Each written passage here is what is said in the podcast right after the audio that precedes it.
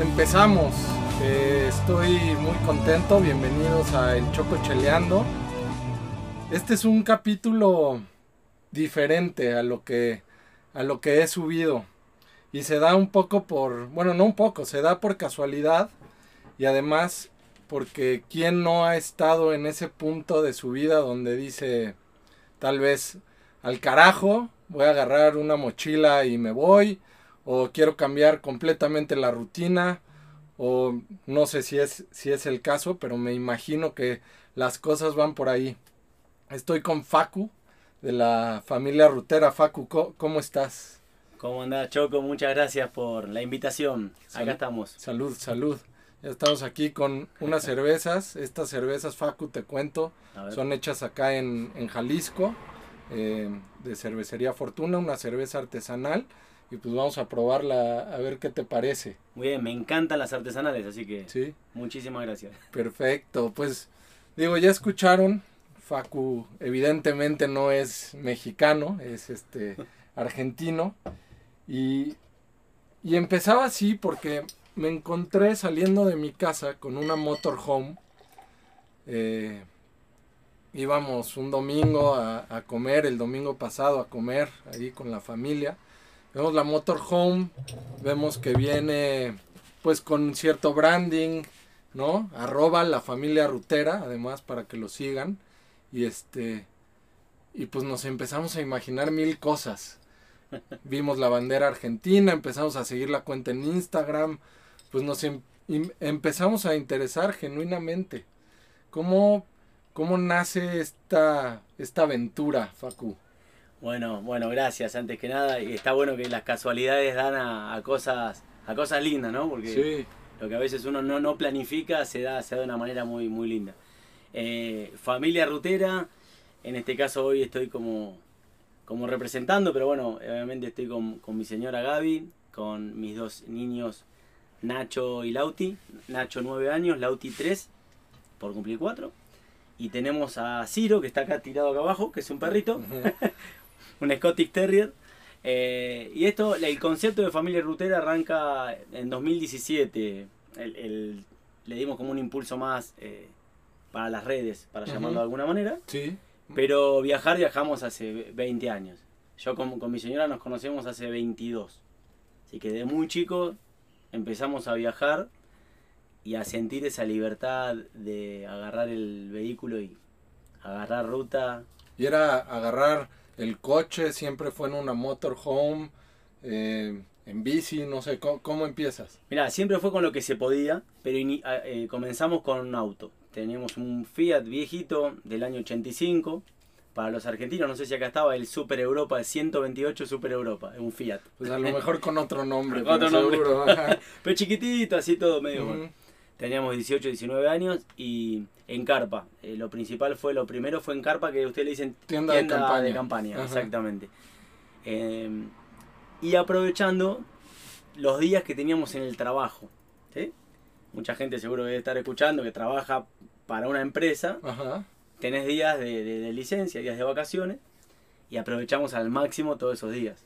Eh, para decirte, si salías el viernes a las 5 de la tarde del trabajo, bueno, yo te, la estaba pasando a buscar a mi señora a esa hora. 5 y 5. 5 y 5, todo cargado. Y volvíamos el lunes antes de entrar a trabajar. O sea, una cosa así, siempre nos gustó mucho viajar. Y explotamos al máximo eso, con lo que se podía. Recorrimos casi todo el país casi toda Argentina. Es grande además. Es muy grande, tiene muchos paisajes, mucha, mucha diversidad. En 10 años aproximadamente, ¿no? con una edad muy joven, cada hueco que teníamos vacaciones íbamos a nuestro país. Y lo, pudimos completar eh, justamente con la llegada de Nacho, que es el que hoy tiene 9. Okay. Mayormente en carpa, en tienda de campaña. Y después, bueno, obviamente algún hotel o allá se le llama hostel, a lo que es más eh, de compartir eh, espacios en común. Eh, y bueno, nos recorrimos todo el país. Y de ahí fuimos por más. Bueno, vamos, vamos a más. Ok. Así que... En esa etapa y de tu país, ¿qué es lo que más te gusta? Mira, es, es variado Argentina, la verdad que es muy variado, porque tenés selva, tenés montaña, tenés el, glaciar, la Patagonia, ¿no? ríos, mares, todos Nos gustó mucho, obviamente, las cataratas del Iguazú, que es algo, un ícono ahí en Argentina. El, el, glaciar Perito Moreno también es... Okay. Porque es muy difícil de llegar también. Es como de Buenos Aires al glaciar, eh, hay, hay muchísimos kilómetros.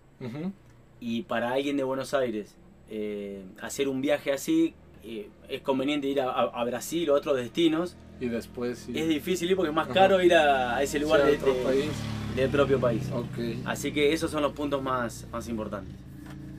Y es, pero a ti qué te gusta más, la nieve, la selva, la playa o ya lo que caiga. Es una pregunta, claro. Yo la verdad que siempre he estado en la montaña o en la playa y yo disfruto las, las dos cosas. Y va, va, a parecer medio como de, de, de, lleno lo que voy a decir, pero es como que cuando estás mucho tiempo en un lado ya necesito el otro. Hoy que podemos viajar ya con libertad, me pasa eso. Eh, necesito playa y playa. En ese momento no, lo que se podía, ¿no? Pero, pero ahora te levantas y dices, se me antoja y, ahí, y eh, ahí nace la ruta siguiente. Exactamente, no es tan directo porque a veces estás lejos o lo que sea, pero bueno, sentís que ya, aunque estés por la mejor playa y venís con muchos días de playa, ya no, no querés saber más nada.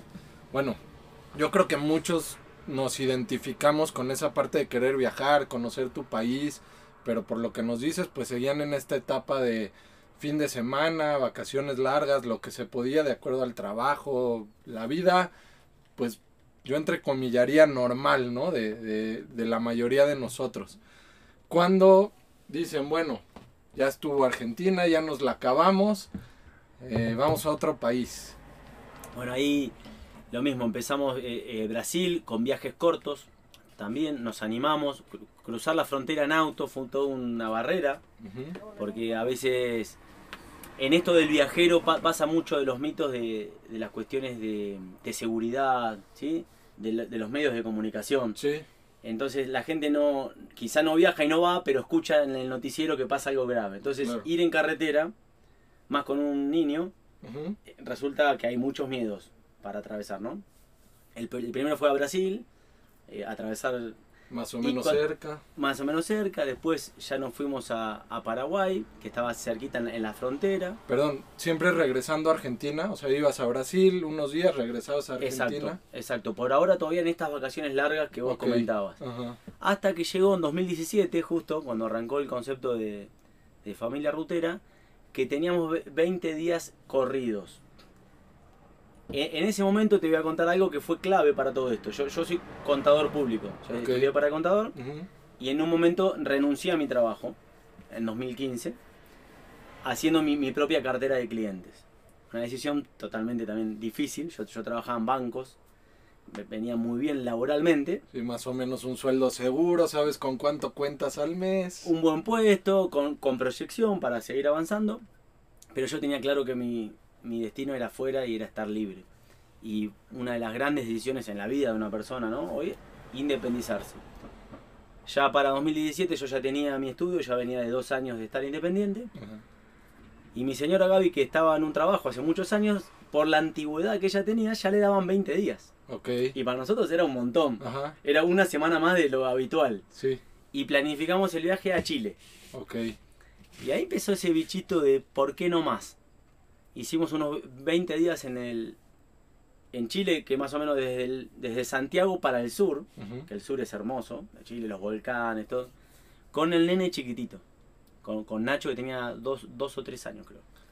Eh, y ahí es donde, ahí donde hizo, hicimos el clic. Y dijimos, queremos más. Por las fotos que, he visto, métanse a, la, a, la, cuenta de Instagram o vean los videos de YouTube, ahorita nos cuentas de eso. Este, no era esta vagabunda, como le llamas al motorhome, era otra cosa, ¿no? Exacto. En, ese momento en Chile era fuimos en auto con la carpa. Ok. Paramos en alguna hostería y también en camping, con el nene chiquito. Seguía el auto. Atrás de Chile, el año siguiente fue el quiebre en, el concepto de viajar. Se eh, renuncia mi señor al trabajo, estaba por tener un mes ya ella de vacaciones. Y de ese mes terminó diciendo, puedes ir, irte cuando quieras, el tiempo que quieras. Ok. Difícil porque había que mantener también un trabajo a distancia, ¿no? Claro. Y nos fuimos. Y planificamos el viaje, ese viaje que fue el empujón para todo esto, a, la mitad del mundo. De Buenos Aires a Quito, al monumento de la mitad del mundo. Eh, con el nene ya con cuatro, cuatro años tenía Nacho. En un Fox, en un Volkswagen Fox que es chiquitito, sin baúl. Ok. dos meses y medio duró el viaje, trabajando en el camino parando también hicimos tienda de campaña y muchas veces es, e, es, más barato por el lado de Perú, Bolivia, paramos en lugares así pagos. Se adelantaron ustedes a todo esto del home office y de, claro, a eso ya lo empecé a implementar antes de la pandemia, pero porque por gusto. Acá hay un tema clave. Eh, es tener la convicción de hacerlo, ¿no? Porque seguramente el que escucha o, el que no se está poniendo yo con mi trabajo no puedo, porque, pero no puedo, pero, pero, pero, pero. Si vos estás convencido de que querés hacer una cosa, le vas a buscar las, las soluciones. Yo acostumbré a, mi clientela y posteriormente a mis colaboradores a que yo voy a estar a distancia antes de la pandemia. Okay. No te digo que es todo color de rosa porque tengo problemas de que. Claro, tiene sus problemazos y todo lleno de problemas, pero eh, estaba convencido de hacer eso. Entonces ese viaje de dos meses y medio fue increíble. Perú, Ecuador, imagínate estar a 6.000 kilómetros de, de, tu casa. Vos con tu hijo, ¿sí? el que es padre va a entender ese tema de protección, de miedos, de cosas. En un lugar que ni sabes eh, volver. pasar? Que no puedes apretar un botón y estar en el sillón de tu casa. Eh, creo que eso nos marcó, nos marcó un montón. Eh, y ahí volvimos ya con la idea de completar América hacia el norte. Ok. Y yendo a tu pregunta, al año siguiente nace el Auti, el, segundo ruterito, y no podíamos emprender un viaje tan grande. Entonces compramos la vagabunda. Ok, ajá, sí. Eso para el que lo ve ahí en las redes, la vagabunda original era una casa robante de enganche, de tráiler. Eh, y lo que hicimos fue Argentina, nuestro país, costeando todo el Atlántico, todo el mar, hasta Ushuaia, el fin del mundo. Ok. Y subimos por la 40, la ruta 40 es icónica en Argentina, es como, muy conocida como la 66 de Estados Unidos. La 40 hasta Mendoza, hasta la mitad del país. También dos meses y medio con un nene de un año. Mi, mi hijo gateaba en el medio de la casa rodante mientras preparábamos el mate. La aprendió a gatear a, pie de carretera. aprendió ahí. y eso creo que también fue incrementando nuestra confianza en hacer estos viajes. Y veíamos realmente, nada, todos los beneficios que te da. Lo que aprenden los, los niños es increíble. Increíble lo que aprenden ellos sin estarle uno atrás sin, eh, obligarlos a que aprendan algo. Él, mm. Se chocan con las cosas. Eh, ven los pingüinos al lado de ellos, ven la península, la historia. Es fácil de eh, bajarle información cuando ellos la, la, la viven. están sintiendo. Y un, un, modo de vida, un modo de vida que, que es recontra distinto al tradicional.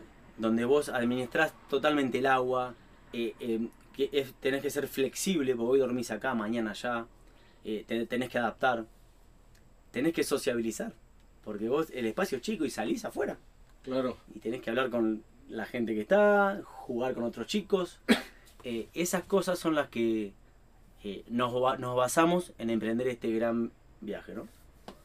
Y cuando aquí estás de regreso en Argentina, a la mitad de Argentina, ¿toman una pausa o ahí ya fue directo a buscar esta ahora casa más grande.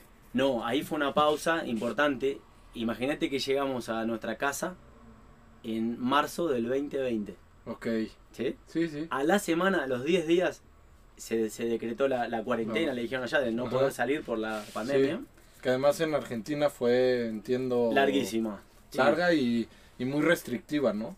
Porque acá en México empezamos con ciertas restricciones, eh, como que al principio sí, no creíamos mucho en lo que venía, se va a acabar rápido.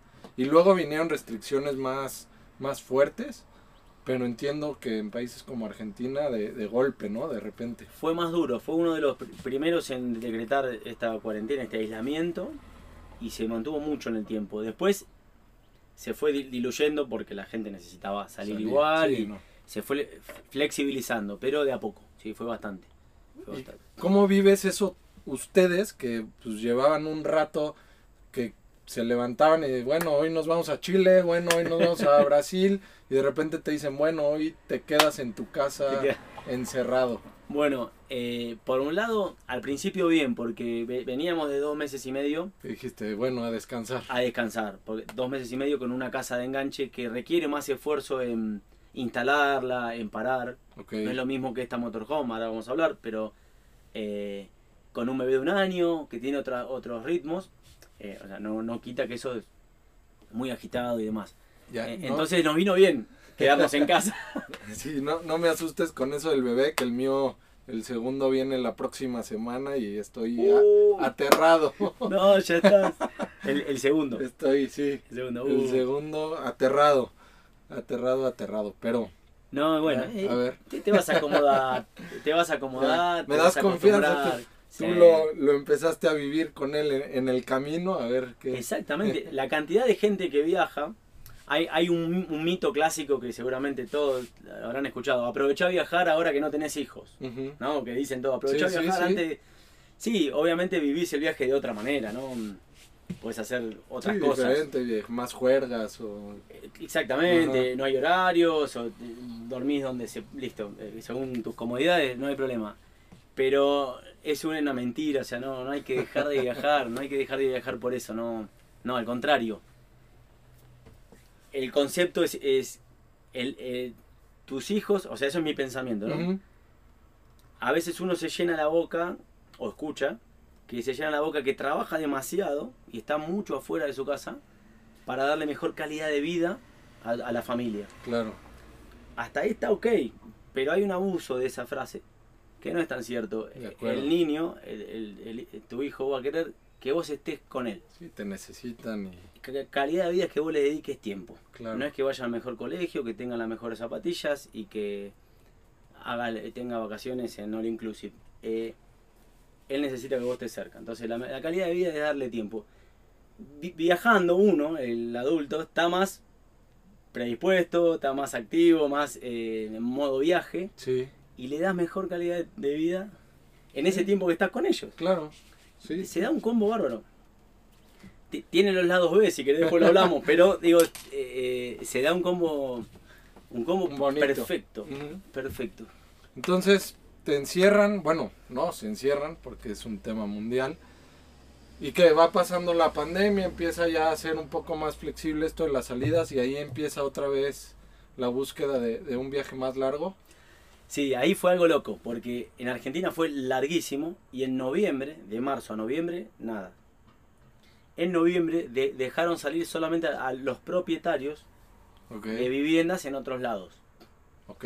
¿Sí? Y solo si se dirigían a su vivienda. A, ese lugar, claro. Entonces nosotros teníamos familiares en, la costa atlántica, que sería la parte de las playas de Buenos Aires. Ok. Y teníamos em, un lote, también de un familiar, en eh, una parte que hay sierras en Buenos Aires. Entonces, apenas liberaron, se liberaba el, primero de noviembre. El primero de noviembre estábamos arriba del auto con los papeles para decir yo voy allá. Así que imagínate las ganas de salir que teníamos. Eso fue 2020. Y en 2021 hicimos tres viajes de un mes cada uno. Ok. Hicimos eh, Mendoza, que es una zona de, vinos de cordillera, eh, todo enero del 21. En mayo del 21 eh, bueno, Mendoza y San Luis, que es una zona, una, región de Buenos Aires. En mayo hicimos el litoral, que serían las cataratas del Iguazú, que te contaba antes, con hisopado, con, con, condiciones que ponía cada provincia. Llegando y a hacer las pruebas y todo. Todo lo necesario para viajar. Siempre cumpliendo lo que, lo que había que hacer. Y en agosto o septiembre nos fuimos a una zona en Mendoza que nos faltaba la nieve. Y fuimos a una zona en Mendoza que hubo una tormenta de nieve gigante. Estuvimos una semana en una ciudad de nieve, pero nieve hasta, hasta arriba de las rodillas, tipo Canadá con la pala. Increíble. Así que eh, tuvimos un mix en el 2021. Pero lo principal del 21 fue planificar este viaje. Y, prepararnos, ¿no? Económicamente, eh, por, por trabajo, un montón de cuestiones. Mentalmente, ¿no? Al final, pues hoy estás en México y estás no sé cuántos kilómetros de, Argentina. Muchos kilómetros. Y después de ocho, meses de viaje, ayer cumplimos ocho meses de viaje, casi 20.000 kilómetros recorridos eh, solamente en esta etapa. Y bueno, empiezan a planear y ¿dónde arrancan? Arrancamos en eh, Miami. Ok, ¿Sí? pero ahí todavía no está esta vagabunda grande. No, claro, te, te, cuento cómo surgió la idea, ¿no? Estábamos en un camping en San Luis con otros viajeros que tenían un motorhome y pensando en el motorhome siempre también me gustó como ir avanzando en, los distintos estilos de viajar, ¿no? Ok. Y hablando con ese viajero coincidíamos, ya que habíamos hecho gran parte de Sudamérica, habíamos hecho Colombia también en, vuelo, teníamos gran parte de Sudamérica, en que la parte de Norte y Centroamérica convenía ir a Estados Unidos y comprar un motorhome porque había mucha variedad Ahí es una y precio. Hay una cultura impresionante, ¿no? De este tipo de viaje. A lo mejor no, no tan extenso como el que ustedes están haciendo, pero, pero la cultura del motorhome, además hay muchos lugares, ¿no? Por, por lo que entiendo, donde puedes llegar, estacionarte. Está recontra preparado todo el país para, para estos tipos de vehículos. La gente se mueve mucho con esto. Y en pandemia, más todavía. Eh, mucha gente que ha pasado a vivir. Hay, hay, barrios enteros, o sea, zonas enteras de para quedarte con tu motorhome por largo tiempo. Eh, está muy, muy preparado. Entonces esa idea vino de antemano. Che, en vez de armar algo desde acá y salir otra vez para arriba, no es mala ir hasta Estados Unidos, volar, comprar y bajar. Así que del dicho al hecho. Ahí, ahí tuvo la, la, semillita. Después algo que siempre digo en los vivos que hacemos y ya nos conocen, a Gaby, a mi señora, de entrada no, no, le, no le va el plan. Ah, ¿no? Te dijo que... No, no, eh, todos los viajes que hicimos de entrada me dice que no. Ok. Che, che, gorda, vamos a hacer tal cosa. No, ¿te parece? Pero allá muchos kilómetros. le tengo que ir ablandando de a poquito. Le, tuviste que meter la idea de a poco. A fuerza. De a poco. Así siempre. Y este viaje más, imagínate que es muy jugado. Eh, entonces cuando, vinimos de uno de estos viajes, ya planificando ya un poquito más certero, eh, el, primer paso fue sacar los pasajes. Una vez que sacas los pasajes en avión, no hay vuelta atrás. Claro, ya, ya hay fecha. como dicen ustedes, ya hay guita de por medio. Ya está, hay guita, hay fecha. Y eso es lo principal para cualquier tipo de objetivo, ¿no? Cuando uno ya tenés la fecha, empieza la cuenta regresiva. Y ahí empezó, fueron 6, 7 meses de cuenta regresiva, comunicarlo a la familia. ¿eh? Te eh, topaste con miles de están locos, ¿qué les pasa? Muchos, por suerte, estaban acostumbrados a que viajábamos largo, eso estuvo bueno. No es que fue de repente, no es que fue, me cansé, tiré todo y me, y me, voy, ocho meses. Sí, ya, ya, era un estilo que ustedes tenían. Claro, sabía que viajaban. Bueno, es un viaje más extenso. Sí, obviamente la familia le impactó un poco porque por los chicos, por extrañar, ¿no? Por, por, por si les pasa algo. Eh, pero bueno, comunicarlo a la familia, ir preparando el, el, trabajo, si bien yo lo tengo remoto, muchísimas cosas seguían recayendo a mí y bueno, intentar eh, tercerizar algún servicio, ¿viste? ir pensando soluciones para no estar tan pesado al momento de viajar. Eh, el, la educación de los chicos, Hoy, Nacho, que es el único que estudia, lo hace a distancia en un programa que tiene Argentina. Pero bueno, averiguar eso, eh, estar las vacunas en ese momento, todavía con lo del COVID. ¿Qué países te dejan entrar, qué no? Claro. Eh, Ciro, el perro, Ajá. Eh, los requisitos que él tiene que tener para viajar. Que también que bastante. Según el país te piden ciertas vacunas o ciertas no. Claro. ¿No? Entonces de ahí tienes que más o menos planificar, ¿no? Exactamente, tienen que tener el certificado, eh, de, desparasitarlo, según el país te piden una u otra cosa, el canil que sea de, una medida, el costo de él, porque él también él paga como un pasajero, o sea, eh, fue toda una decisión traer o no a Ciro a este viaje, porque nosotros viajes no lo llevamos, pero eran de dos meses, volvíamos, alguien lo cuidaba, Y este dijimos, no, este es largo. Tiene que venir. Y lo extrañábamos, somos muy del perro, somos muy, muy... Y dijimos, bueno, tiene que estar. Te entiendo, tenemos dos perros y son como nuestros hijos. Claro, Entonces, sí, de despegarte tanto tiempo es... Y una, de, una de las cosas que pasaba cuando extrañábamos, porque en, estos viajes de dos meses y pico, en un momento extrañabas, hay días que te levantás y querés volver a tu casa. Claro. Eh, nos pegaba el que no esté Ciro, no, nos afectaba. Porque era como que él nos transmitía también un poco de, hogar, ¿no? Claro, una cosa más que extrañar. Al final son parte de la familia. Claro, y, y quizá él hoy ya te lo digo con el, el, diario del lunes, como se dice, con la experiencia. Claro. Eh, y tomamos una muy buena decisión porque estar con él cerca nos, nos, hace bien, nos, nos sentimos bien que, que, estamos con él, que lo cuidamos, que está con nosotros. Sí, pues otra distracción también para los momentos difíciles, ¿no? Exactamente.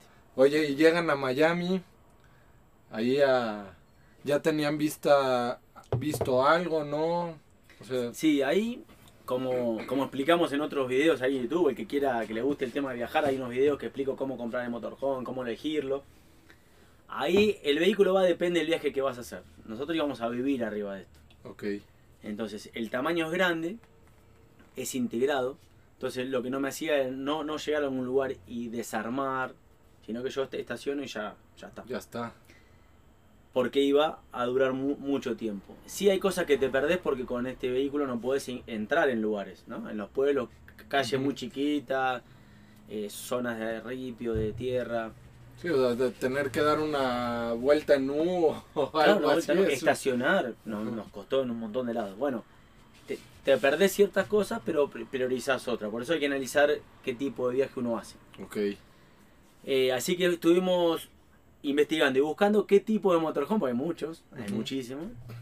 Y por nuestro presupuesto y nuestras ideas, dábamos con este estilo.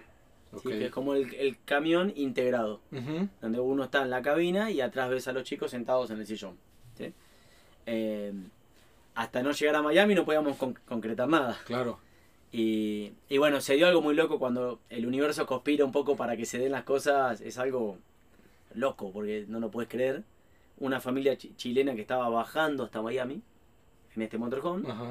Lo necesitaba vender porque se iba, se iba a Chile. Ya acabaron su viaje. Y no lo podía vender porque lo publicaba y ellos estaban en movimiento y era difícil y veníamos en contacto. Cuando lo vi estaba impecable, la verdad que eh, de, mecánica estaba impecable, ah, funcionaba todo. Es, es año 99. Y estaba dentro de nuestro presupuesto, incluso un poco menos. Ok.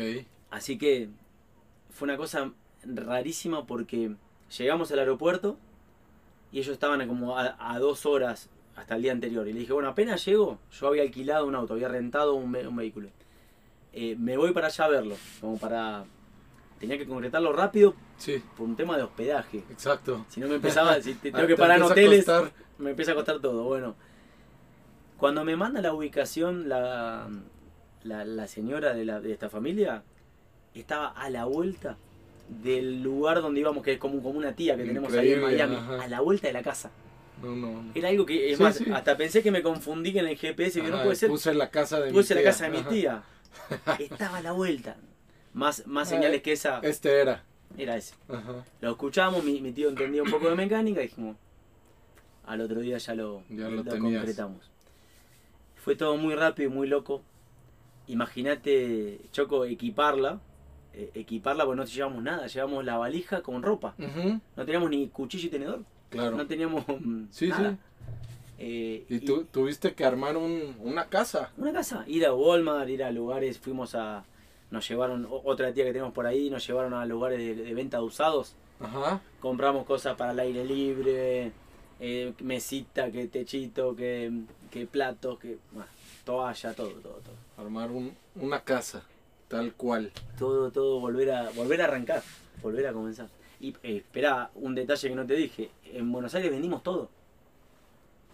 Casa. Vendí el auto, vendí la vagabunda anterior. Vendimos todas cosas materiales. Ah, eh, la, la, play de mi hijo, mi guitarra, eh, botines de fútbol, cosas. Sí, sí, lo, lo que se pudiera vender. Lo único que quedó fue la casa, que la alquilamos a unos amigos. Ah, eh, eh, o sea, rentamos la casa y para dejarnos ese Sí, que ayuda. Patrimonio, ahí. Y todo. Y vamos. A la, a la mierda, como se dice Argentina. Ajá. Chao. ¿Qué, ¿Qué tan difícil es desprenderte, por ejemplo, de tu guitarra?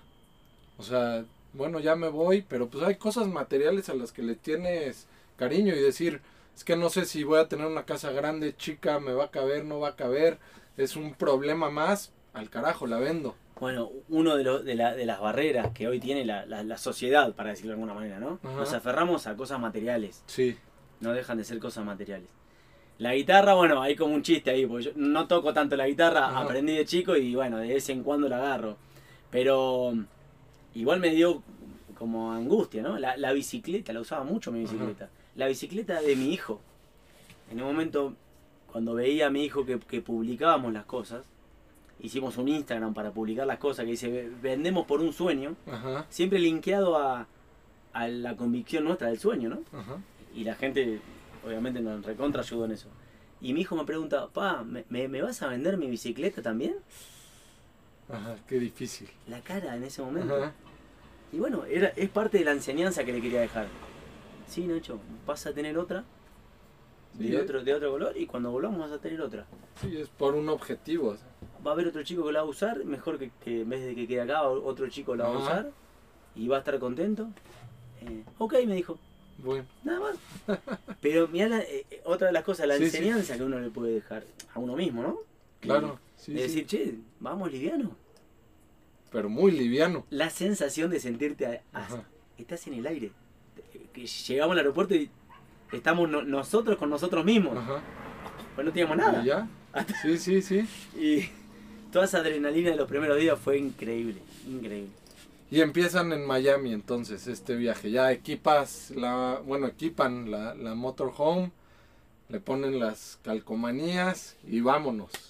Por Estados Unidos, ok. Exactamente. Ahí fue un mes que estuvimos en, Florida, Miami, mientras equipábamos, hacíamos algún viajecito para nunca manejar algo tan grande. Ok, para empezar a conocer, a, adecuarte a, la, a manejar esto, ¿no? Que también debe ser un tema. No, no, no, es gigante, es gigante. A, agarrar confianza eh, en el manejo, todo. Eh, agarrar confianza en esta vida, porque eh, la idea era parar en lugares que no haya que pagar alojamiento. A nosotros el tipo de cambio con el dólar estamos muy, muy para atrás en Argentina. Sí. Entonces, una de, una de las condiciones, no, pero uno de los pensamientos que yo tenía era, bueno, intentar abaratar en alojamiento para, para poder seguir el viaje y ponerle combustible, que es el principal gasto de este viaje. Y aparte el motorhome consume bastante. Sí. Pues hay que, hay que jalar una casa. Claro, una casa. Todo esto lo sabíamos de otros viajeros, nos, empapamos, no es que venía yo para dormir en la calle, no, sí, no, sí, no, no venían tan... Hay un movimiento de gente que hace esto, que para en estacionamientos de, lugares que están semi habilitados para este para motorhome, eh, eh, áreas de descanso en las rutas que hay en Estados Unidos que se, se permite estacionar. Dormir ahí. Entonces ir buscando lugares y, paseando de manera tal de no incurrir tanto gasto en alojamiento. Hicimos todo Florida y después nos fuimos para el norte, el noreste. Eh, nada, pasamos por, por Disney, nos guardamos un poco del presupuesto inicial para ir dos días a dos parques. Visita obligada con los niños. Increíble. Eh, fuimos a la, la, NASA, bueno, empezamos a hacer todo Florida. Eh, Después fuimos a visitar a un amigo mío en Virginia, que no veía hace 23 años. Wow. pasó pasamos la infancia juntos en el. Nosotros hicimos el barrio, en, las calles del barrio. Lo visitamos con la familia ahí, estuvimos como 15 días. Después hicimos Nueva York, norte, norte, norte, Cataratas Niágara. Y mm, ahí por un problemita que no nos salió la visa de Canadá, que la, la tramitábamos antes de pandemia y todo, pero quedó demorado por pandemia. el gobierno de Canadá fue muy reticente. Sí, además. Con esto de la pandemia. Bueno, ahí tuvimos que decidir o irnos, irnos para el oeste, nos, nos habían dado seis meses en Estados Unidos, o bajar a México ya. ¿Es un permiso especial? O sea, no entraste como turista, avisaste que ibas a estar viajando. No, yo entré por, por avión, en aeropuerto no te preguntan mucho, es turismo eh, y me dieron seis meses. No, Ah, no, no Ah, lo nada. que- Si me preguntaban, iba a decir la, la realidad de que estaba buscando un motorhome para recorrer y nada más. Sí, nada más. Así que ahí decidimos de, de ir al oeste, pero fue una decisión bastante jugada porque de modo económico. Porque de ahí al oeste eran muchos Mm, kilómetros. Ajá, un tramo. Y bueno, nada, como te explicaba, la moneda medio que cuesta. Entonces era o al oeste o a México de una por Texas. Ujú. Y bueno, fuimos al oeste y no nos equivocamos porque el oeste es excelente. Para este tipo de vida La es- pasaron Uf. increíble. hay lu- lugares eh, sin cargo, justo estas tierras fiscales que hay, Ujú. eh, los parques nacionales, eh, em, es excelente. Sí, y como dices, que, que la infraestructura esté hecha para este tipo de viajes, pues ayuda. Excelente. Muchísimo. Sí, sí, excelente. Y bueno, cumpliste los seis meses ahí en, en Estados Unidos y ahí deciden venir hacia México. Venimos a México por Ti- Tijuana, bajamos Ajá. por Tijuana. Sí. Todo un cambio también, ¿no? ¿Qué, ¿Qué pasa por su cabeza? No sé si ya lo tenían decidido, pero bueno, pues a México. Te, te lo pregunto porque eh, llegaron aquí a Guadalajara un- unos que después se hicieron muy amigos nuestros uruguayos. A él lo mandan por trabajo aquí a México y nos contaban que pues, desde la familia, cuando les avisan que vienen a México, es un pánico. O sea, pánico generalizado. Luego llegan, este, creo que a los dos días que llegan a la casa en la que vivieron, una fiesta al lado en domingo a las 2 de la mañana y miedo hasta de irles a tocar que se callaran porque quién sabe qué va a hacer. Lamentablemente es lo que se escucha de México fuera eh, en otros países. Entonces, ustedes deciden venir a México y qué, cu- cu- cuál es el pensamiento. Mira. Tengo que cruzar una frontera, voy a estar en carretera. Mira, te digo una, una cosa, eso que decís vos multiplicado por dos o tres por el hecho de estar en la calle y con los niños. Claro. Entonces a la persona que le hablábamos, eh, no vayas, no vayas. Estás loco. Estás loco, te, te van a matar. ¿Sí? Te- o sea, a, a ese punto. Sí, sí. Gente que hemos cruzado en el viaje en Estados Unidos que me dijeron así, te, te van a matar, es muy peligroso. Eh, obviamente, antes de viajar, hasta la familia directa, mi, mi, mi mamá, por ejemplo, me decía, no vayan a México. Y yo la tranquilizaba diciéndole, quédate tranquila, que vamos a ir a Estados Unidos, tenemos muchos meses de acá hasta que... No, no sé qué ya va a pasar. veremos. Que Ajá. realmente acá es muy día a día. Bueno, entiendo los miedos porque no quieren que nos pase nada, es lógico. Pero la, la batalla que hay en los medios de comunicación con las cosas que venden negativas es tal que, que es una cosa de locos. No puede ser que todo el mundo coincida en que vos cruzás la, la frontera de México y, Y te, te matan, matar, te sí. disparan, ¿viste? Ajá. ¿Cómo? Obviamente ven las series, existen, me, han hablado con muchos mexicanos, existen la, la- guerra de, Claro, de- de los sea, cárteles, eh, es un hecho líos, de que hay que tener cuidado, sí. Hay que tener cuidado. Pero no. eh, pero no. Y te, y, te, y te digo más. Con todos esos miedos encima, eh, entramos a México y nos sentimos como en casa. Ok. ¿Por qué? Porque somos la- latinoamericanos nosotros. Y es muy similar al país Argentina. Sí, el- Con los problemas, ¿no? También. Ajá, ¿no? sí. Y el mexicano es eh, acoge Uh. bastante, la verdad.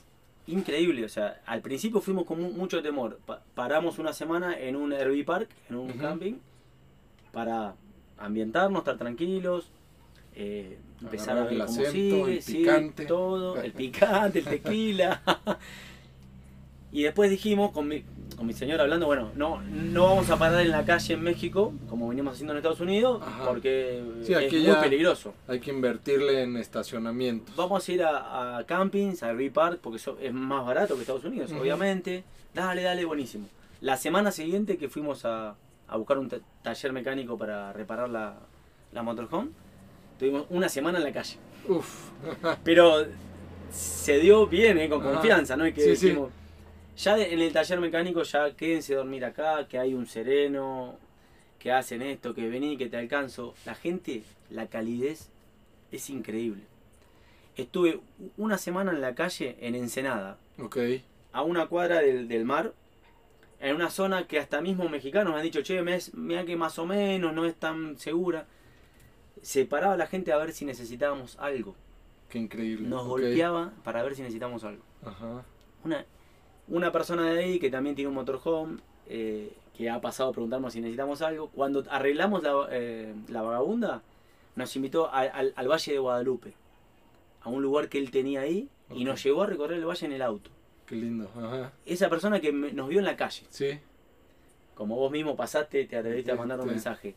La gente es increíble. Y lo que pasa, pasa como en todos lados, pasa como en Argentina. No, no hay que subestimar el problema. Siempre, siempre atentos, no, no, no viajamos de noche. no, no, no metas la vagabunda en un callejón totalmente oscuro. No, no busques tampoco el, problema, lógico. Siempre muy, muy, muy cauteloso nosotros hablando con la gente y preguntando, es lo mejor.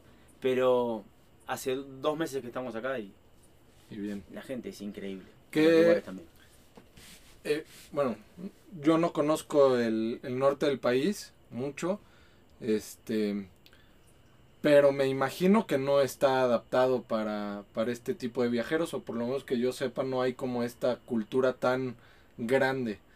¿Qué onda con los caminos? ¿Qué, te has topado? ¿Qué dificultades para manejar? Sí, bueno, nos pasó acá en el continente. Nosotros hicimos la Baja California. De, Tijuana hicimos toda la Baja. Y la Baja California, si bien los caminos son mucho más eh, acotados que Estados Unidos y no está tan ambientado, eh, toda la Baja California eh, es mucho para este tipo de, vida. sí. Hay mucho motorhome, mucho grande hay mucho estadounidense, canadiense. Entonces encontramos muchos lugares. No, no, no, hubo problemas en ruta, carretera. Cuando cruzamos en el barco a, Mazatlán. En ferry. Sí, en ferry. De Mazatlán para acá sí. sí. Ahí ya tuviste que oh. sacar.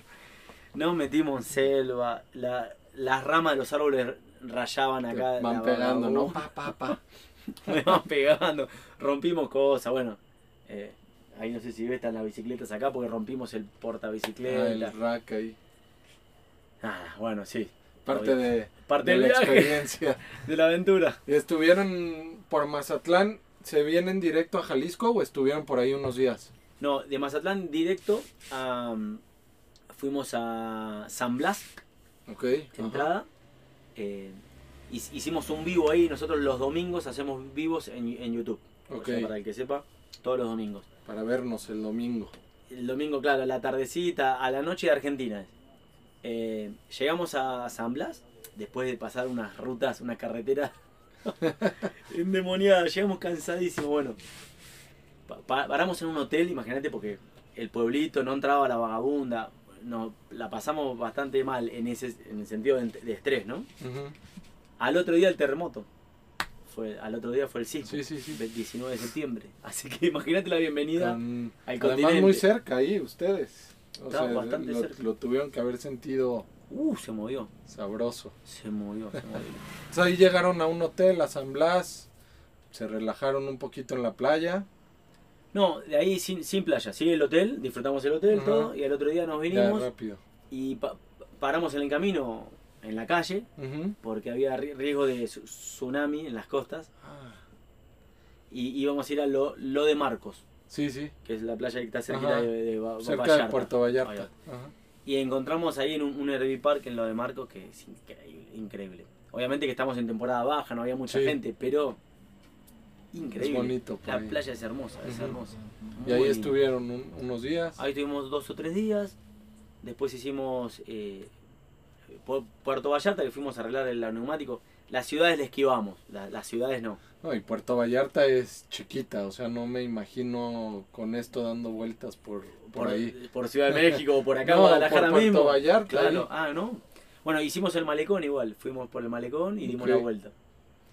Y bueno, acá, acá tenía mi amigo, eh, Mati, que ya, ya sabía que estaba acá y nos venía muy bien la zona estratégica porque él no está dentro de la, de la ciudad, entonces eh, hacer base acá y conocer la ciudad distinto que...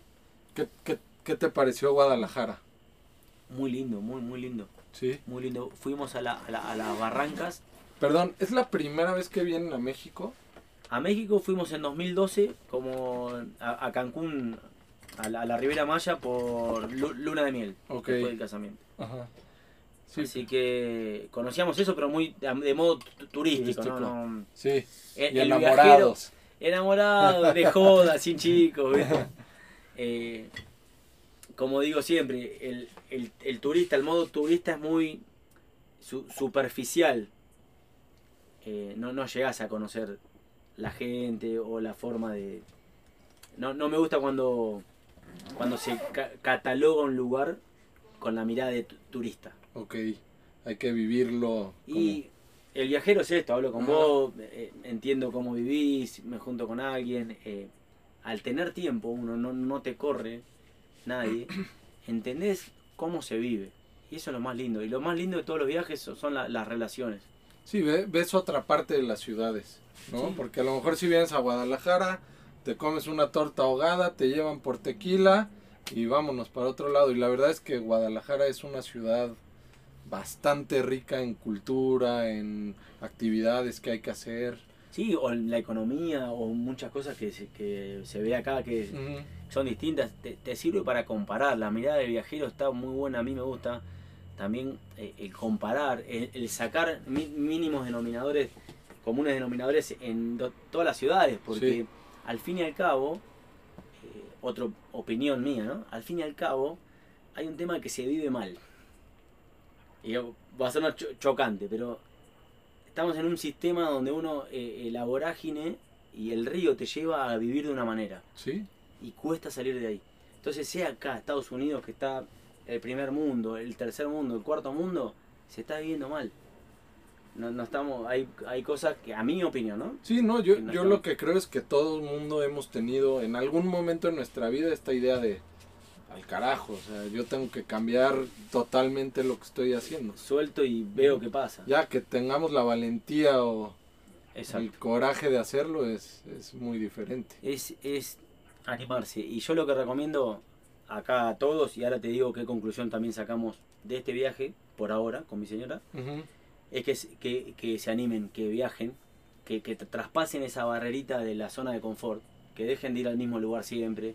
Claro que no pasa nada, la gente vive, los chicos nacen, se crían, comen en todos lados.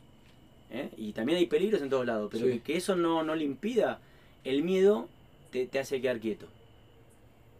Y a la sociedad le conviene que te quedes quieto. Sí, sí. Y consumas y tengas una vida como te la están diciendo. Entonces, suena medio revolucionario, no, no, quiero llegar a ese punto, pero, pero sí de que hay otra forma de hacer las cosas. Y la conclusión que sacamos con mi señora es que tampoco queremos vivir así todo el tiempo. Claro, esta es una experiencia. Experiencia, un paréntesis. Extrañamos mucho nuestro lugar, nuestra casa, eh, nuestra gente. Eh, nuestro lugar en el mundo es, nuestro barrio allá. Eh, y el viajar hace que vos valores mucho lo que tenés allá.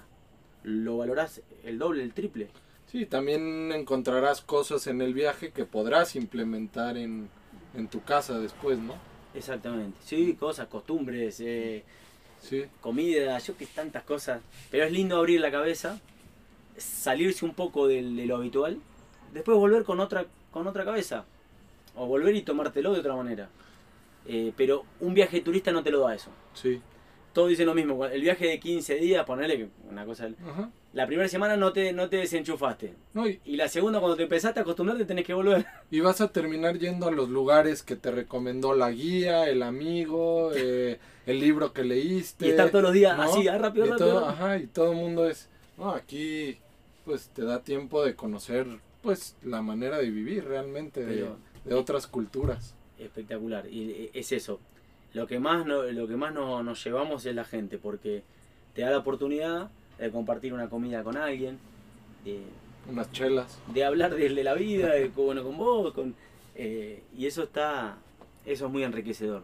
El, paisaje le vas a sacar la foto, vas a vivirlo de tal manera que te van a quedar recuerdos imborrables. Pero la gente y, lo que el aprendizaje de todo eso es algo que, que te queda. Diferente, ¿no? Sí, te queda. Oye, ¿qué, ¿qué plan tienen dentro del no plan? Más o menos cuánto tiempo les queda, ¿sabes? ¿No sabes? ¿Están abiertos a, bueno, a ver qué? Hoy sí te puedo decir que más o menos hay un plan. Porque lo que pasaba era que discutíamos o, nos ponía, nos pesaba mucho el tema de cómo seguir, porque la gente te pregunta, porque uno quiere saber hasta dónde vamos a llegar. Y hoy tenemos un poco enfocado. La idea era hacer eh, Norte y Centroamérica, Entonces, hasta, Panamá sería nuestro objetivo de este viaje. Ahora, eh, a fin de octubre viene mi mamá, los abuelos de los nenes se vienen a Cancún. Entonces ya tenemos como un norte que de acá. O sea, en tal fecha tienes que estar en Cancún. De acá a 20 días tenemos que estar en Cancún. Mientras haz lo que quieras. Entonces, si bien para nuestro estilo es un poco agitado, porque le tenemos que ir metiendo, sí. Eh, bueno, nada, tenemos como ese horizonte. Después de Cancún, ahí la idea es hacer el Centroamérica hasta como fecha tope también el marzo del año que viene. Ok. Porque una de las decisiones que tuvimos que tomar ahora es la inscripción del, al colegio de los chicos. En Argentina empieza en marzo. Ok. Entonces ya, ya tomamos la decisión de inscribirlos el año que viene allá. Bien. Entonces nuestro norte, ahí se fue acotando. O sea, en, 20 días tienes que estar en Cancún, en marzo tienes que estar en Argentina. Ahí está, eso sería. En, el medio pasa, pasa lo que quiera. Que sea. En el medio está el mundial, están las fiestas. Sí. Así que no sé dónde estaremos. El mundial en, te toca en Cancún. Capaz que sí, a, principio de noviembre se va mi viejo, así que ahí capaz que o bajamos a eh, Belice, Guatemala, o nos quedamos en México. Ahí sí no sé. ¿Quién sabe? Ahí sí no sé. Mismo, la fiesta, no sé. Eh, nos motiva mucho Costa Rica como un punto también muy motivante a llegar, ¿no? Que todos hablan maravilla de Es algo de lo que tienen que hacer, es un... Claro, entonces no sabemos si para fiesta en enero... Bueno, esperemos llegar.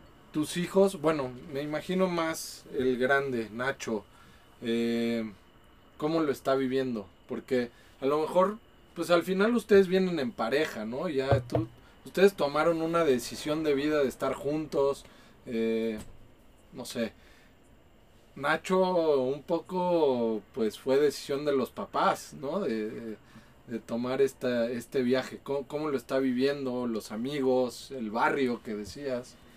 Mira, él, uno de, las, de los empujes para hacerlo son las edades de ellos, ¿no? Yo sé que, Nacho es más grande, él va a tomar, va, a tomar decisiones que por su grupo de amigos, lo que sea, me dice, no, pa, vayan ustedes y a mí déjenme acá, no, no me jodan. Pero él lo está viviendo pleno. Él es el que más lo está viviendo. Imagínate, tiene nueve años. Tiene registrado todo lo que hicimos. Y todo lo que experimentamos. Lo, vive a flor de piel. El chiquito Lauti tiene tres cosas, no se va a acordar. Claro. tenemos que recordar, sí, fotos. Con, los videos de YouTube. Sí, se va a acordar así. Eh, pero Nacho sí. Nacho le preguntás y te dice todo el itinerario, los lugares que fuimos, las ciudades, todo. Y aparte aprende, como te decía, un montón. Tiene, tiene un libro, un cuaderno que él dibuja todos los animales que vio. Ok. Entonces tiene, en Estados Unidos vimos oso, vimos búfalo, serpiente, lagarto, o sea, y va y dibuja. Y después cosas que vive con nosotros que no se olvida más. Claro. Estuvimos en, la Baja California ahora acá, en una playa que se llama El Requesón. Si no la conocés, googleada es excelente. Quedó la vagabunda en la playa, mar de un lado y mar del otro. No había ese, Ese paisaje. Se hacía como una islita adelante y al otro día a la, mañana que, pasamos la noche tenemos un kayak inflable, el, kayak, y nos fuimos con él a dar vuelta a la isla. Dimos la vuelta a la isla, paramos a hacer snorkel en un punto y dimos la vuelta. No te olvidas más, si no me lo olvidas yo, él, para él es la aventura que hizo con papá. Sí, sí. No, y regresará a Argentina como un héroe. Todas las ah. historias que, va a traer. Todo lo que dice, ¿no? Te cuenta. Tenemos la bici, aventuras en bicicleta en todos lados. Eh, entonces, si bien él es de la tecnología, pues un chico de la tecnología, está con. Tiene su celular, tiene la Nintendo, en el viaje juega, es gamer, le encanta, le encanta eso. Pero abre la puerta y tiene la naturaleza, la aventura y lo que sea. Eso es lo que me gusta también de ese mix que le podemos dar. no, no, lo alejas de la realidad de la tecnología y todo, pero... sobre todo que a lo mejor le puedes dar también un poco de tranquilidad diciéndole, en marzo estamos en, en Argentina, el próximo año, que tú vas a ir a la escuela. Claro, hoy, hoy le contamos justo eso y estaba contento. Ahí todavía él no tiene armado un grupo de amigos tan tan pegado, ¿no? Todavía son amiguitos, es más, se hablan por WhatsApp, eh, pero tranqui, no lo, no lo siente todavía tanto. Como viste ese desarraigo de, los amigos. eh, todavía no, no, lo siente. ¿Hicieron otro tipo de preparación pensando en este viaje? Me refiero a, a lo mejor tú, o ya sabías, eh, mecánica, ¿no? ¿Qué pasa si de repente la vagabunda nos la juega mal y, y estamos en medio de la carretera o medicina, algo así? O sea, Digo, yo, yo soy una persona nerviosa. A lo mejor con esta pregunta te podrás dar, dar cuenta, pero pues, pues al final voy a, voy a estar en la carretera, en un país que no es el mío. Eh, no lo sé. ¿Hicieron algo así o...? Bueno, aunque te parezca loco, no sé, no entiendo nada de mecánica. Nada. Y no hice ningún curso ni nada. No, no por eso me... No me pone contento esto que te digo, pero sé que... Eh, que en el camino se van abriendo las puertas y la gente ayuda. Generalmente la gente es buena. Entonces cuando pasó algo, levanté la mano y siempre tuve respuesta, solución. Sea a distancia o sea en el momento. Las cosas básicas sí, porque viajamos en ruta hace mucho tiempo, o sea, entiendo cómo hay que cambiar una llanta. O, sí, igual este no lo puedo cambiar. Bueno, sí, es que este es, un monstruo. Este no. Pero bueno, eh, no, nada obviamente lo mismo, de medicina, ya al tener dos hijos te va a pasar, vas teniendo más confianza en, el, en, el, trato con los chicos. El primero es como que, uh, dijo esto, uy, tiene moquito y te volvés loco, ¿viste? Y al segundo, bueno, se, que se, lo limpie. Se cría solo. Entonces, ahí ya tenemos, bueno, obviamente, siempre venimos preparados con todo y eh, lo básico, no, no, no, no, no soy muy especializado en algo. Sí, sí, eh, pero. Si ocurre un accidente y eso, la verdad, no, no sé. No, no, no. En, qué situaciones, ¿no? Toquemos eh, madera, no, no, pasa nada. No, me refería más a un tipo de alguna enfermedad. Oye, te agarra, no sé, una temperatura en medio de. Claro, claro, de, qué, qué, hacer, qué. No, no, eso estamos preparados. Eh, y, y, otro de los conceptos que, que, que tenemos y está validado es que generalmente no se enferman los chicos ni nosotros. Sí. No quita que no. Eh, Nacho tuvo un poco de temperatura en un mes, que, que había hecho un golpe de temperatura, pero después no quita que no le pase nada, ¿no? Esto no quiero decir que, viajar hace que no te enfermen. Pero sí es cierto que hay personas que son más propensas a enfermarse que otras y... acá estás al aire libre, estás mucho al aire libre, generas muchos anticuerpos los virus están generalmente en lugares cerrados, donde uno está, cuando está mucho en lugares cerrados, te contagias de cosas, estás al aire libre, una. Y la segunda, tenés la mente ocupada. Claro. Tenés la mente ocupada. Y eso, hay estudios y todo. Cuando uno está activo, acá está todos los días activo, no puedes bajar los brazos, esa es la parte. Sí, sí, sí. Si lo ves de un lado, la parte mala, y si lo ves de un lado, la parte buena. Como decías hace rato, hay que estar alerta. Estás así todo el día, estás acá, ahora donde vamos, estás activo. Estás, eh, voy a este lado, dónde estacionar y qué hay, dónde compro y esto que pasó y el nene. No te da tiempo a pensar si te duele la oreja. Claro. ¿sí? Entonces, pasa mucho que la gente a veces en la casa es, ¿cómo es que se dice? Psicosomático, como que automáticamente dice, sí, uy, me duele la nariz. Ah, se me fue el nombre. Sí, sí. Debo estar, debo tener tal cosa y se empieza a mandar pastillas. Sí, bueno, no, no, tranqui. Qué bien. Oye, ¿y las dietas? O sea, porque vas Aquí en México, incluso por estado, te cambia la, comida. Bueno, están los básicos, ¿no? Como en todos lados, pero, pero te, va cambiando la gastronomía conforme vas avanzando. ¿Cómo, cómo les ha ido con eso? Y, eso está buenísimo. Vas, vas probando cosas. La verdad que... ¿Eran de probar siempre eh, o se han hecho a, eso? Eh, no te voy a mentir, porque es difícil mantener una rutina en una vida así, ¿no? Y esa es la parte una de las partes también malas, ¿no? Es difícil tener una rutina. Eh, y lo mismo pasa con las comidas. Intentamos que tengamos cosas básicas, ¿no? Como, bueno, los lácteos, los chicos, sus cosas que ellos comen bien. Unas verduritas. Verduritas, eh, su yogur, su juguito. Eso no le falta. Y nosotros lo mismo, intentamos como, bueno, hacer una vida sana por momentos, pero después te encontrás con alguien que te invita a tomar una cerveza, a hablar en un podcast, y bueno, que tenés que tomar una cerveza. Ni modo de que no. Y, y, la parte de las cosas locales, ¿no?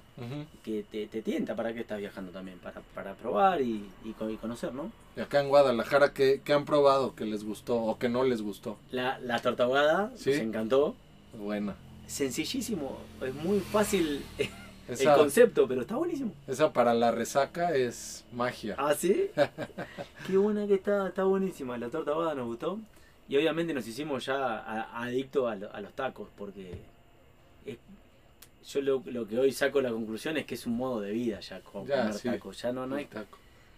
en esta vida es mejor todavía, porque tenés unas tortillas siempre a mano y en un mediodía que estás en un lugar que quizás no dan las condiciones para cocinar mucho, eh, te haces una, una, quesadilla, eh, quesadilla un, aguacate, cortás un tomatito y, con tortilla comes. Sí, sí. Y comes bien. Así que estamos re contentos con, con México, con la gente y con la comida. Muy, muy contentos. ¿Cuál ha sido la dificultad al día de hoy que, que, que más les ha costado trabajo? Que se han topado en este viaje y que que ahí sí a lo mejor dijiste, hijo, estaría mejor en, Argentina. La verdad, la, principal dificultad y preocupación, para llamarlo de alguna manera, es lo, económico. Okay. Sigue siendo lo económico. Nosotros viajamos de una manera en que tenemos un trabajo a distancia. Entonces eso hace que, como te contaba recién, el tipo de cambio de Argentina a, a, dólar nos costó bastante y a mexicanos también. Seguimos estando como abajo. Entonces nos cuesta mucho más. Aunque esta vida es bastante austera, o sea, no, no, tengo eh, grandes gastos, nos cuesta esa parte. Claro. E, es el principal preocupación es eso, e, el trabajo. ¿Por qué? La conexión de wifi para trabajar en el camino. Nos, en la Baja California nos costó bastante porque hay, hay lugares con muy poca cobertura eh, y la preocupación esa del, del, dinero y eso. Esa es la, la, uno. Y la dos es hoy eh, las carreteras o los lugares para entrar con un vehículo grande.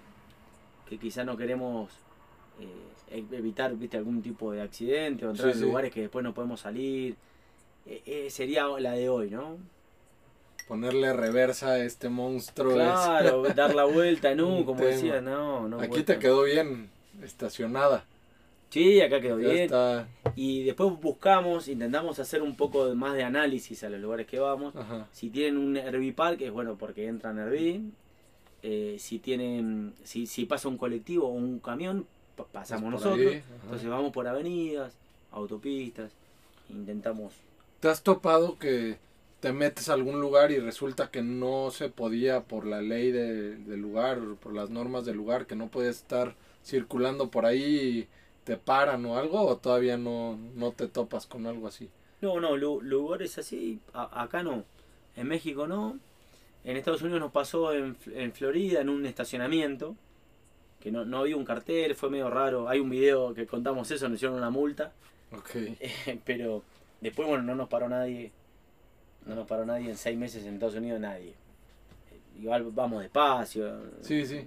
Intentamos hacer lo que corresponde, ¿no? Sí, lo, lo que yo no sé es si, si puedes circular, vaya, obviamente si cabes, pero a lo mejor cabes y no se puede, no, no lo sé si haya ese tipo de restricciones. Mira, es como un gris eso, porque a veces hay lugares que dicen no, no entran los camiones de carga. Ajá, pero tú no eres no camión estamos de como carga. camión de carga. Hay que encontrar esas lagunas. Exactamente, no hay algo escrito para este tipo de vehículos. Todavía no nos pasó igual una controversia de esa, pero, pero sí a veces nos pone a dudar che, dice, no, no entran los camiones acá. No, somos camiones. Y, y al día de hoy, después de tantos kilómetros, ¿qué dirías que es lo que más les ha gustado? ¿En este viaje? Sí, en, o en todo. O sea, en, en su experiencia viajando, ¿qué es lo que más les ha gustado? Eh, ¿Cómo llamarlo? Eh, físicamente o visualmente, no, no en experiencia sino, ah, qué bonito está. lugar, un lugar. Ajá. Un, lugar. Eh, muy, muy difícil concentrarse en, uno o en algunos lugares, pero hemos, hemos, visto cosas muy, muy lindas. Más que nada, vivido cosas lindas, porque a veces una cosa es la visual o la foto, y otra cosa es vivir. Por ejemplo, en el puente de San Francisco, en el Golden Gate, dormimos en el mirador. Ok. Eh, o sea, te despertabas, abrías las ventanas y tenías la vista de San Francisco con el Golden Gate. Eh, fue muy impactante. Y, por ejemplo, en el Gran Cañón, que fuimos al Gran Cañón, eh, nos gustó mucho. Y había un BLM, estos lugares que son como tierras fiscales, a la salida. Era un bosque espectacular. Tuvimos dos o tres días y nos, nos recontra quedó. No te puedo elegir, pero uno ni loco. Tengo un montón. Y como experiencia, además de la familiar, del convivir con tus hijos, de, de todas estas cosas que ya nos platicabas que les estás dando, en experiencia, por ejemplo, el kayak ahí en... en, o, cuál ha sido la actividad te ha gustado. Eh, bueno, uno de mis sueños era hacer surf, ahí tengo la tabla ahí, de, principiante me he tirado a las olas, me, di un montón de golpes, eso como que me saqué el gusto, ¿no? Nada más. Pero como experiencia personal eh, de uno, es que te encontrás con uno mismo. O sea, en este tipo de viaje te sacás lo mejor de vos. Porque te, te fortaleces, estás vos. O lo peor, ¿no? Puede, puede darse, según. Exactamente, exactamente, sí, exactamente. Es encontrarte con vos mismo, porque eh, te das cuenta de lo que tenés para hacer frente a estas cosas. O sea, las situaciones, los momentos, mantener a la familia, en mi caso, ¿no? Mantener a la familia contenta, eh, a gusto, con un equilibrio un, reto importante. Es un reto importante, porque a veces hay lugares que vas y no están tan buenos, o, pasó una situación, o estamos cansados, o pasó algo, y bueno, hay que buscarle siempre, hay que buscarle la vuelta para intentar estar lo mejor posible. ¿Y de Guadalajara? ¿Qué es lo que más les ha gustado, te ha gustado a ti? Hasta ahora fuimos, no tanto, ¿no? Fuimos a recorrer un poquito. Eh, me, gustó mucho Tequila, que ayer fuimos. Me ah, encantó mucho. Mucho. Bonito los paisajes agaveros. Sí. ¿Entraron a alguna casa tequilera? O? Sí, fuimos a las, las Tres Mujeres, se llama, que está ah, en el Arenal. Ajá. Ah, ¿El, Arenal? Sí, sí. Un eh, pueblito antes de Tequila. Antes de Tequila. Y íbamos a ir directo y de repente fuimos a Tequila por ir. Me encantó el, la zona histórica ahí, muy, muy linda. Que además te venden tu tu jarrito para tomar el tequila ahí. Todo, todo lleno de, lugares, comimos ahí muy, muy bueno. Y menos mal que fuimos en la semana porque nos dijeron que el... En fin de semana, se, llena bastante. Nos encantó. Y ahora todavía me queda pendiente la, la Plaza de los Mariachis. Quiero ir a la Plaza de los Mariachis. Ok, sí. Que si bien hoy es como medio en el centro, capaz que no es tan... No, sí, es, pues al final Jalisco es el... el el lugar donde nace el mariachi, ¿no? Y el mariachi es algo que representa a México, entonces ya estás aquí, tienes que, Tengo que ir. Tienes que ir. Qué, importante lugar, ¿no? Porque acá está el tequila, el tequila y el mariachi. O sea, es, sí, es, México. Eh, exacto, es por lo que nos reconocen fuera de aquí. No, la verdad es que Guadalajara, como te decía, tiene... Eh, es importante económicamente para el país, es este... Eh, tiene yo creo que de las ciudades donde más deportes profesionales hay, o sea, junta, si hay liga profesional en México de algo, Jalisco tiene, equipo, este, es que a mí me gusta mucho el deporte, ¿no? Entonces, para los jóvenes, eh, muchos atletas salen de Jalisco, en México hay una cosa que se llama el Olimpiada Nacional, lleva no sé cuántos años siendo eh, el estado con mayores número de medallas. Mira qué bueno. Este, bueno, acá está el, eh, el Chivas y el Atlas, Chivas y importantísimos. Atlas, viene de ser el bicampeón de, de la liga. Después de mucho tiempo, ¿no? Me dijeron después 70 de mucho tiempo. años, imagínate. Y de, de, la mano de, de, Coca. De Coca, que es argentino, sí. que ya se va. Mañana es su. El sábado es su último ah, partido con el Atlas. Este, pero sí, esa parte, la parte histórica con, con el tequila, con el mariachi. Entonces, la verdad es que Importantísimo. Importante para el país y bueno, a mí me encanta. Yo soy de, Ciudad de México, pero ya llevamos seis años aquí y, para mí es increíble vivir aquí. Qué bueno, qué bueno. Y pues un gusto, un gusto recibirlos. Ojalá, ojalá se vayan con un muy buen sabor de boca de, Guadalajara. Sí, ya, ya lo que hicimos ya está. Ya estamos pero muy contentos. Y en dos días, dos o tres días ya nos estamos yendo. Así que, pero muy, muy contentos. Pues Facu, muchísimas gracias. Además así con, con tan poco eh, tiempo, te escribí por Instagram, la verdad es que me, contestaste bien rápido, me diste la oportunidad de este espacio. Eh, yo estoy feliz de conocer esta vida. Estoy adentro de la vagabunda, que lo sepan. Respirando. conocí una, por primera vez un motorhome por dentro. Eh, pues viendo un poco de, cómo se viven estas experiencias que, que me llaman la atención. Y pues, no sé, sigan en Facebook, en YouTube, ¿cómo están? Familia Rutera, arroba Familia Rutera, en, bueno, en Facebook, en Instagram y en YouTube. En YouTube, eh, todas las semanas subimos un video. Hoy estamos con todavía la temporada, no, estamos por arrancar la temporada 3 que comienza justo el camino al oeste en Estados Unidos. Venimos con un delay de unos meses, eh, pero vamos siguiendo la cronología de este viaje. bueno, pero se entiende, tienes que manejar. Claro, y aparte una vez por semana vas subiendo video, no te alcanza todo lo que hacer. Así que eh, espectacular. Y atrás de los videos hacemos un vivo siempre los domingos. Eh, muy, muy lindo para conversar. contamos qué pasó en la semana. La gente, todos los aficionados del viaje se conectan. Así que hay que entrar.